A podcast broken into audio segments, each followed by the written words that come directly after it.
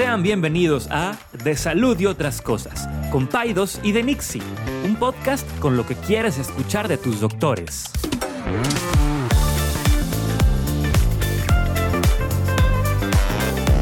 Les recordamos que ninguna opinión o consejo de nuestros anfitriones o invitados sustituye la valoración médica o representa a nuestra institución universitaria o de salud. Con ustedes, Paidos y de Sí, no, no, no, no, no, ya, ya, Bueno, ya. órale. Ahí va. No voy a editar nada. No, oye, neta. Buenos días, güey. Ahorita estaba el doctor César diciendo majaderías y cosas, diciendo cosas de algunos, Personas. algunos de nuestros colegas. Lo grabé todo. Es que no editas nada, güey. O sea, siempre me engañas. Sí, ahorita lo edito. Y subes todo. no, no, no, no, no. raw. Lo voy a, lo que voy a hacer es voy a ofrecer una lana por esta información que tengo privilegiada. Wikileaks. Oigan, pues buenos días a todos. Este, gracias por estarnos escuchando. Gracias por la gente que se ha suscrito a YouTube. Eh, y que nos ha dejado comentarios.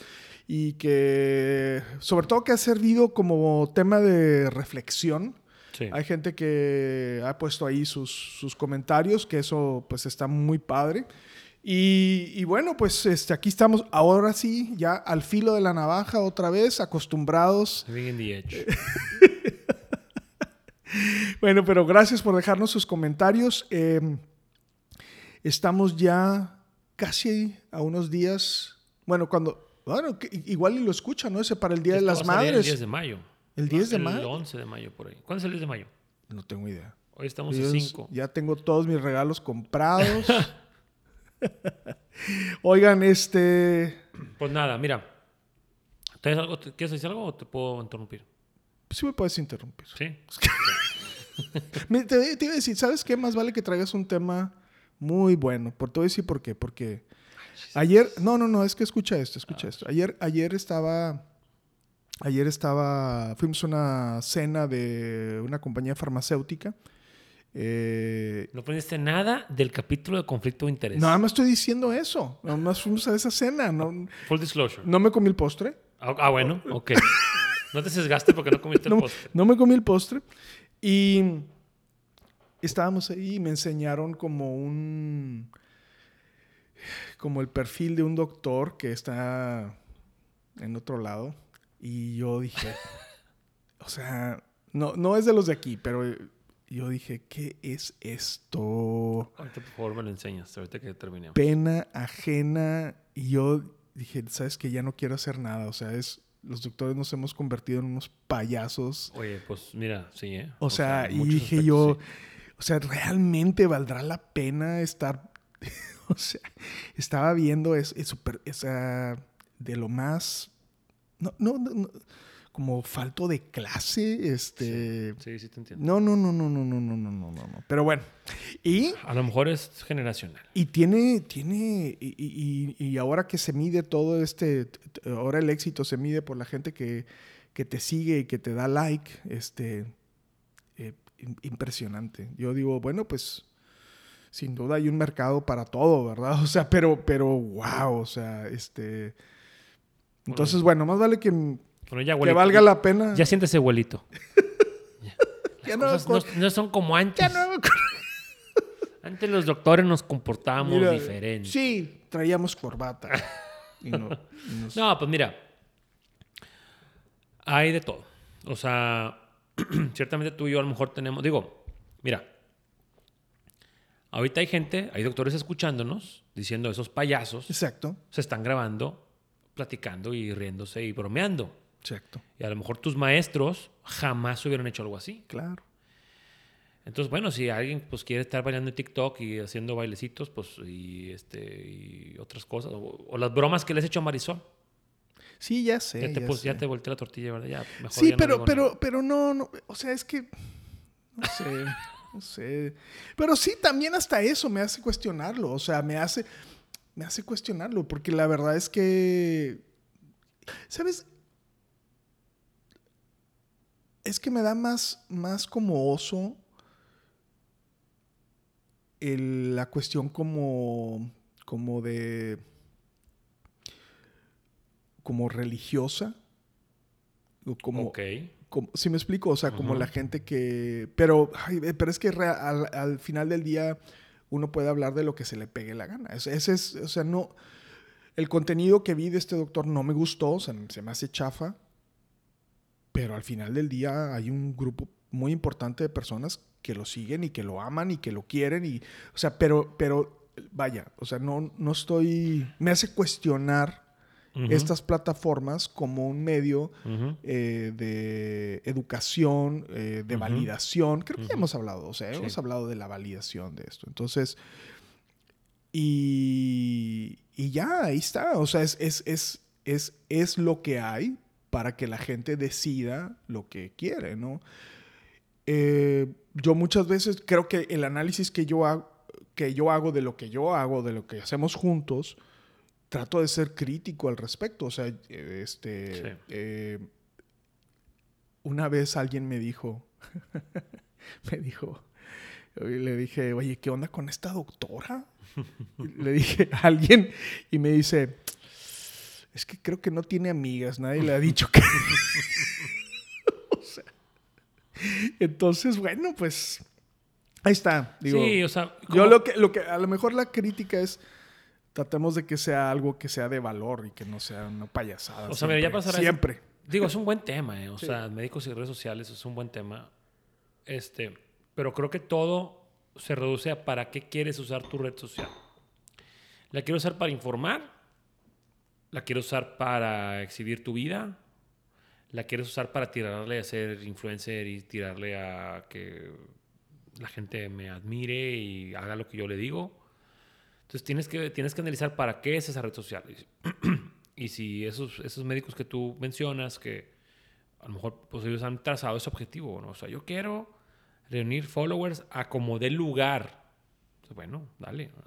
O no, yo quiero nada más eh, por fin, aquí a mis pacientes, a mi comunidad, a la gente que me conoce. O sea, entonces hay que, de- hay que cuestionar no a la red social, sino al, al- al objetivo por la cual esa red social se abrió en esa, en esa persona. Pero bueno, ahí después me mandas la cuenta para, Sí, te lo, se lo- te lo mando. para verla. Oye, bueno, ¿Qué traes? te quiero preguntar algo. Es un, es un tema importante. ¿Qué tan seguido tú dices, esta es una paciente difícil? Difícil. Difícil. La palabra difícil.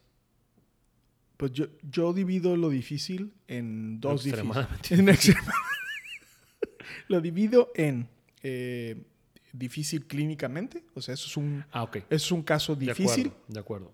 Eh, eh, y difícil eh, per- personality wise o... ah, y difícil, sí, per- de personalidad o de... ¿Cómo definirías un paciente? eh, vamos a dejar a un lado el- el- la patología difícil. ¿Cómo definirías tú un paciente difícil?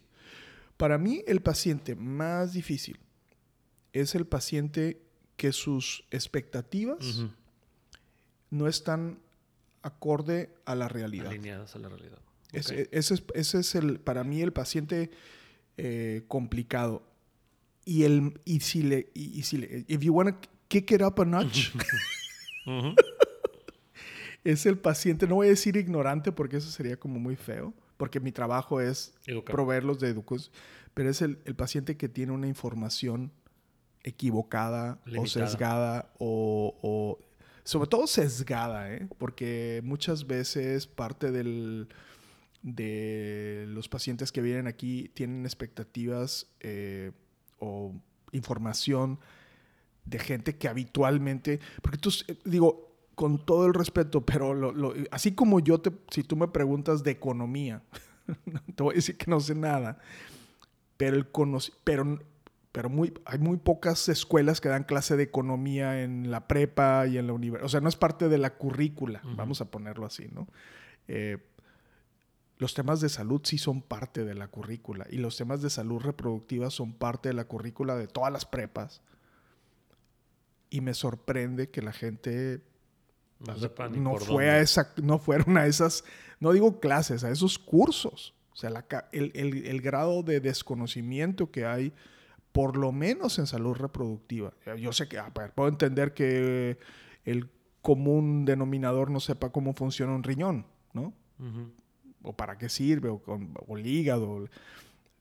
Pero yo sé que todos ven salud reproductiva, ¿no? Y aún así hay mucho desconocimiento. Entonces, diría que es eso, ¿no? El, eh, el, el que tiene expectativas irreales eh, y, y, todavía más difícil el que tiene expectativas irreales, aparte sesgadas o eh, atizadas ahí con, con, una mala información.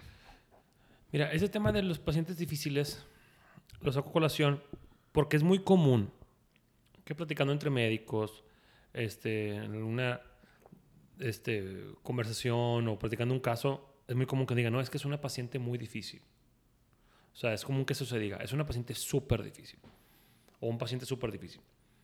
Entonces, eso me, hizo, me, me hace a mí cuestionar cómo define cada quien una paciente difícil. Ahora, antes de eso, hay cierto como script, como libreto o como eh, arquetipo que nosotros tenemos de un paciente, cómo debe ser el paciente.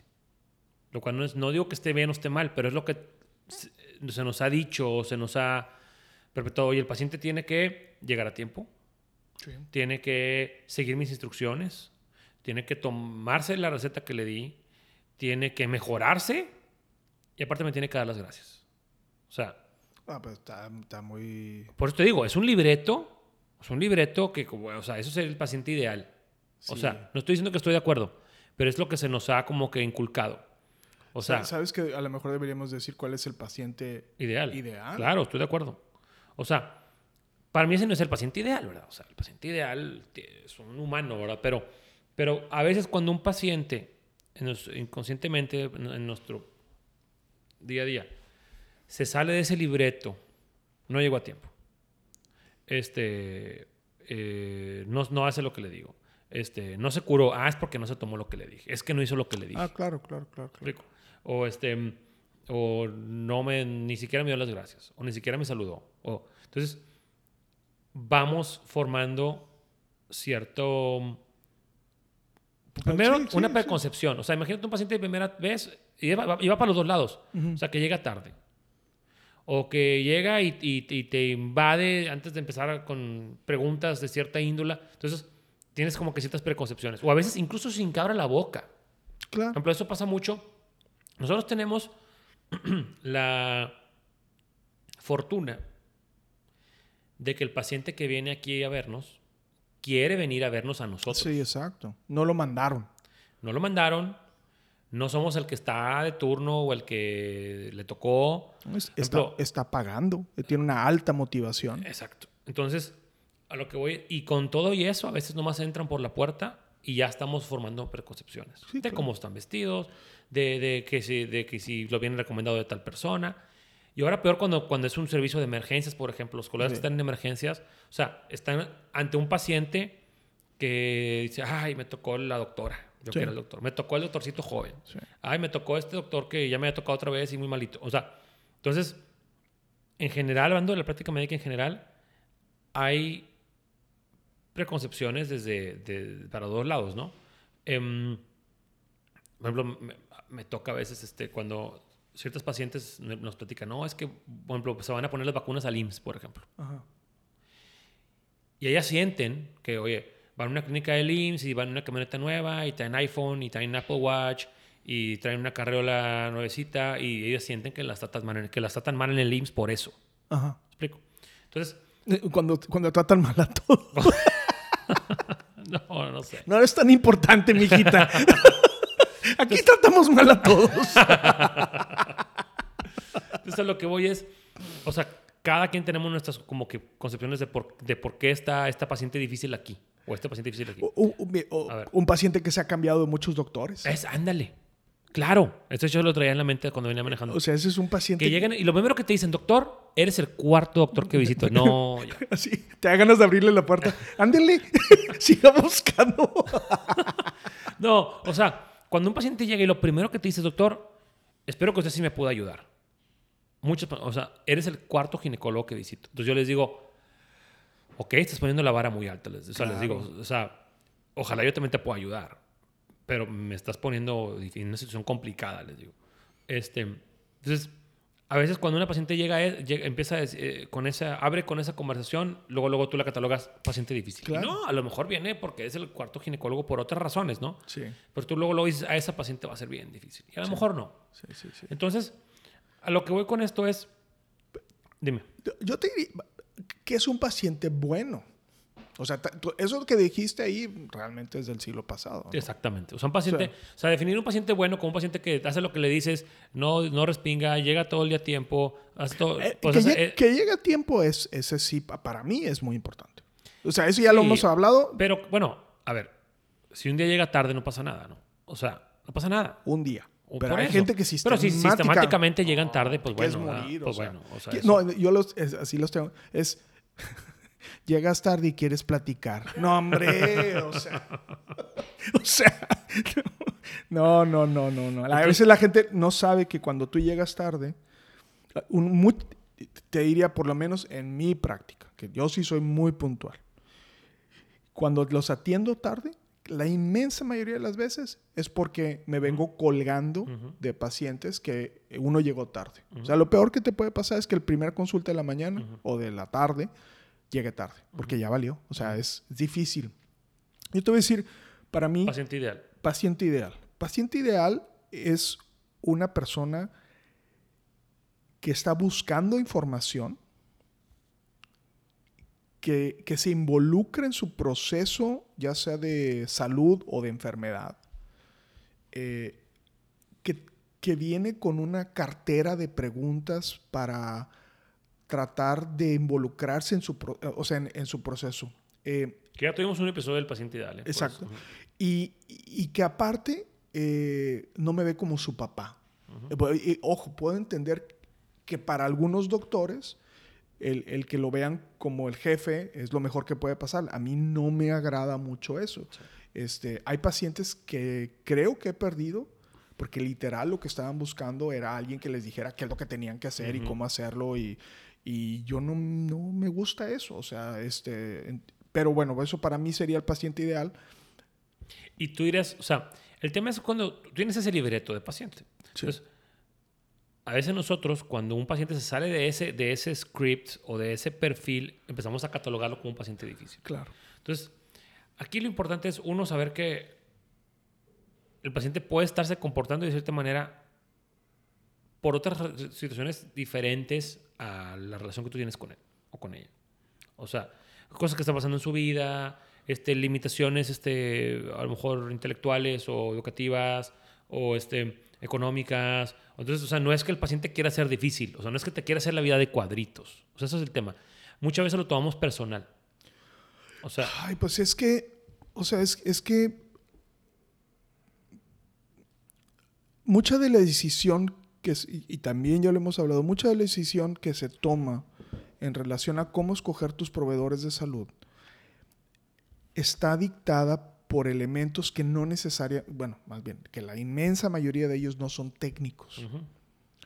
Entonces, la relación médico-paciente, que debería de ser una relación profesional, al menos en el plano de la medicina privada de aquí de Monterrey, de San Pedro, vamos a ponerlo inclusive, es una relación muy personal.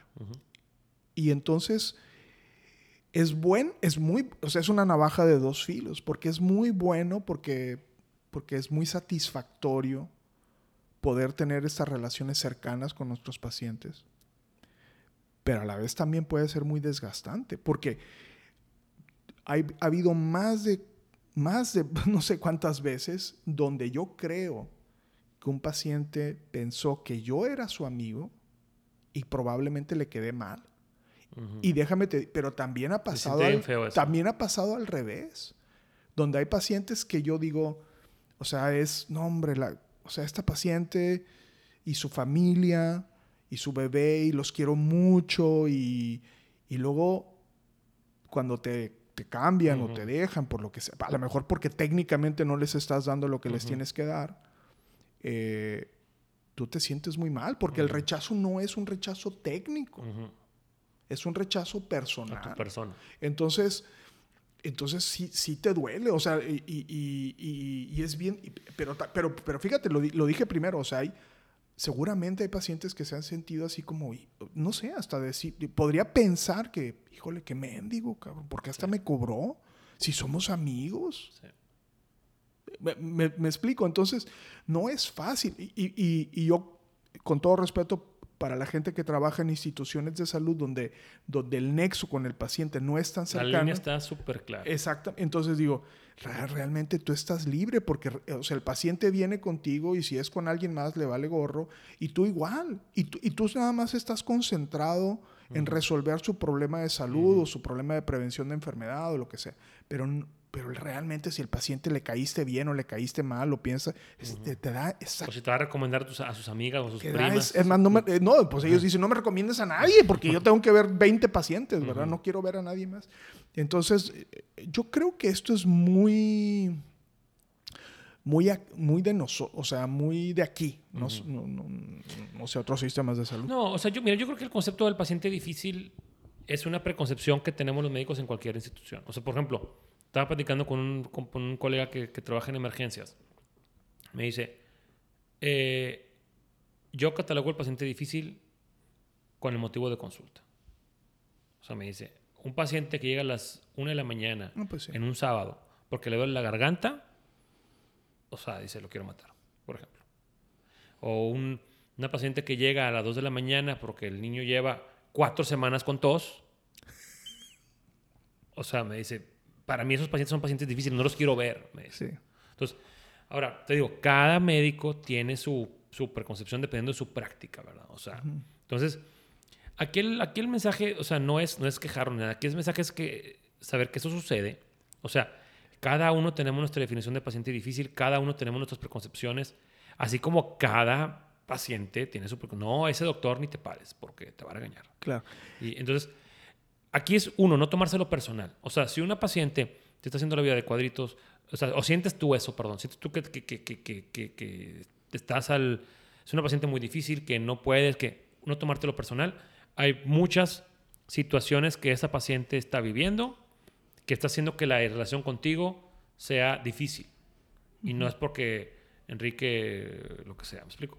Dos, saber que, pues bueno, son relaciones humanas y es por eso que mm, yo creo que la medicina va, nunca va a desaparecer al 100% como la vivimos porque esa relación humana es necesaria para que haya una interacción. Y, tiene un elemento curativo. Claro. O sea, hay cuántas viejitas no hemos escuchado, bueno, no conmigo, pero es, esta frase es muy típica de, ay doctor, yo nada más lo veo y ya me siento bien. ¡Ay, qué concha tan bonita!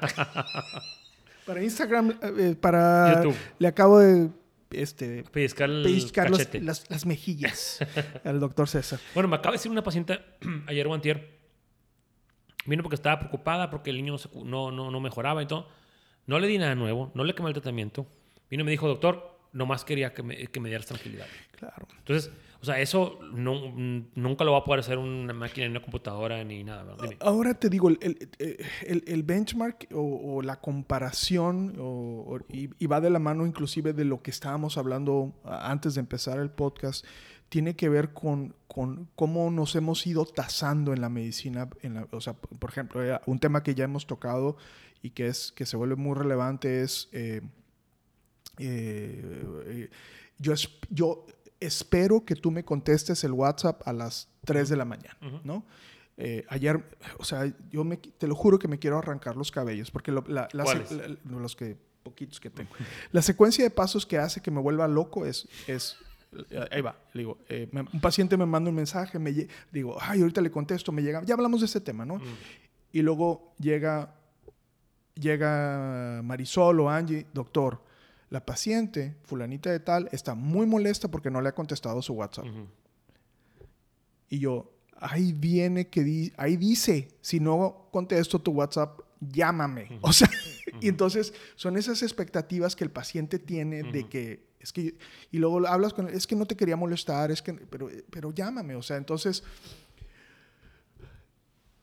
me gusta, o sea, me gustaría que termináramos el podcast, o no sé, eh, hablando sobre qué podríamos hacer para mejorar, o, qué le dices tú al paciente difícil para que se quite esa etiqueta de paciente difícil. O sea, ¿qué, qué harías tú para decirle al paciente, no le vas a decir, a ver, eres un paciente difícil, pero, pero te tengo aquí en mi lista negra, déjame te paso a mi lista de pacientes buena onda. ¿Qué le, qué le podrías decir a los pacientes? O sea, ¿cómo, Sí, ¿qué sí lo- dices? sí lo haces, sí lo, sí lo hacemos. O sea, em, no más de una vez, más de una vez yo me he sentado con un paciente y decirle, ¿sabes qué? Creo que no estamos llenando las expectativas de nuestra relación.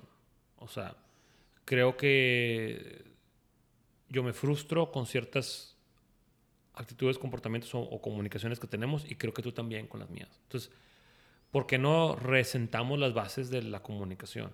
O sea, vamos a volver a hacer un plan. O sea, sí, yo estoy disponible, y, pero yo también quiero de tu parte que me, me- Es- me- exacto. que, que- que me devuelvas la atención de, de, de, de- ah, no sé, cuando te pido un seguimiento que me lo hagas, o cuando te pido que vengas al consultorio que venga. Esa es otra, por ejemplo. O sea, yo a veces catalogo a un paciente difícil cuando le pido que venga y no quiere venir. O sea, no, mejor este, lo voy a vigilar otro, otro día, o, o, este, no, hombre, nomás dame algo. O sea, como que yo les pido, tengan la confianza que cuando yo te pido que me lo traigas, es por algo. Y también Sí. tengan un poco la confianza que si yo te digo, ¿sabes qué? Bien, no es necesario que me lo traigas, apenas lleva un día con mocos, pues también no es necesario, ¿verdad? Entonces, como que eh, sí, me, sí, sí me he sentado como que a reestructurar las bases de la relación y a veces funciona, y funciona bien. ¿eh? O Yo, sea, cre- yo creo lo que... peor que puedes hacer, lo peor que puedes hacer es quedártelo Sí. Y cada que venga el paciente, tú así tragarte así tu amargura y el paciente la suya, o el paciente a lo mejor no sabe, pero tú, o sea, te, te- te- te- te- tragarte ese como, esa frustración y ese enojo o esa disconfort y pues lo único que va a hacer es darle un maltrato al paciente. Yo, yo, yo, eh, coincido totalmente contigo. Yo, yo creo que ha habido y, y- y cuando dices cuando el paciente se lo guarda, lo peor que puede pasar es que el paciente diga, ¿sabes qué? A la fregada con este doctor, ya me voy. Ujú. Porque, ¿Por qué? Porque entonces le quitas al doctor la oportunidad de tener una retroalimentación que puede ser de valor. Y, estoy hablando de dos, o sea, viceversa. O sea, y tú también, cuando dices a ese paciente, mejor ya no le den cita. Sí. O sea, es, le estás quitando la oportunidad de poder, o, o nos estamos quitando la oportunidad de poder tener una relación de valor. Entonces, yo creo que esta comunicación como muy clara de decir, a ver, y, y me ha pasado, y, es, y realmente me ha pasado pacientes que me han dicho, ¿sabes qué, Enrique? Yo esperaba esto de ti y, y- y tú, no, tú no me lo diste. En el paciente que, que yo, o sea, que digo, ok, es cierto. Obviamente les hablo o, y les digo, ¿sabes qué? Este, y, obvia, y obviamente ha habido pacientes que, no, yo esperaba que tú me fueras a quitar los puntos a la casa. Yo nunca te dije eso y no va a pasar, ¿no? Pero entonces es un problema de comunicación, es un problema de, de, de comunicación. Y también hay estrategias, por ejemplo, a- a- a- el otro lo estaba yo pensando, o sea, ciertos pacientes que tú, a ver, eso, eh, sería falso que yo te dijera, yo no tengo ningún paciente catalogado como paciente difícil. Sería falso, sería una mentira. Ya nos queda un minuto. Sí. O sea, sería falso que yo te dijera, no, este paciente, este, ningún paciente, to- todos los pacientes son, Sí. como decir, todos los niños son bonitos, o sea, es como decir lo mismo, o sea, Sí. pues no, o sea, hay pacientes que yo tengo catalogados como difíciles, claro, en mi definición, que ya platicamos a lo mejor un poco. Una, una- una estrategia que yo hago, aparte de platicarlo y todo, por ejemplo, trato de no darle cita al final del día, por ejemplo. Claro.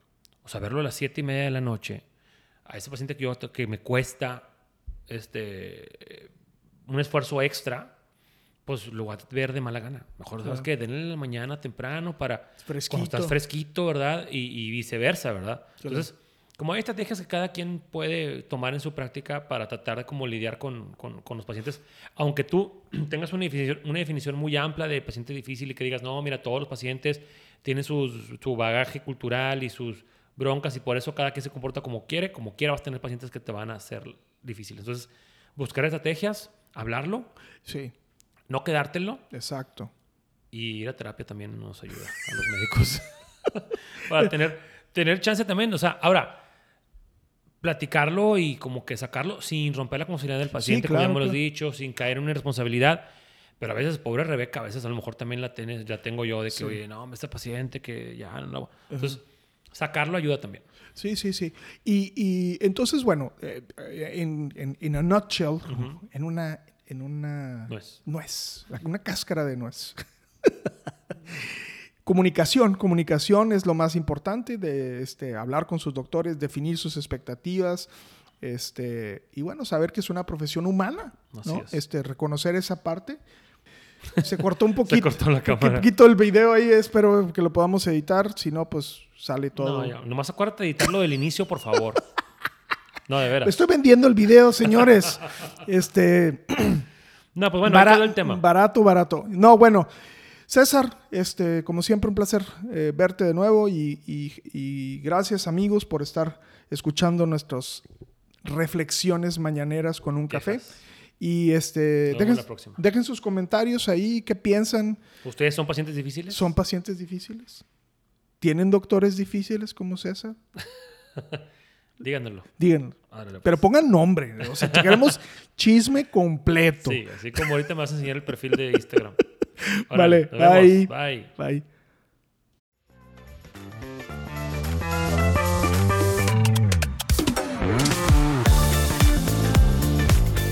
Gracias por acompañarnos en un episodio más de Paidos y de Nixie. Puedes encontrarnos en Instagram como arroba DRE Saldívar y arroba pediatra-césar Lucio.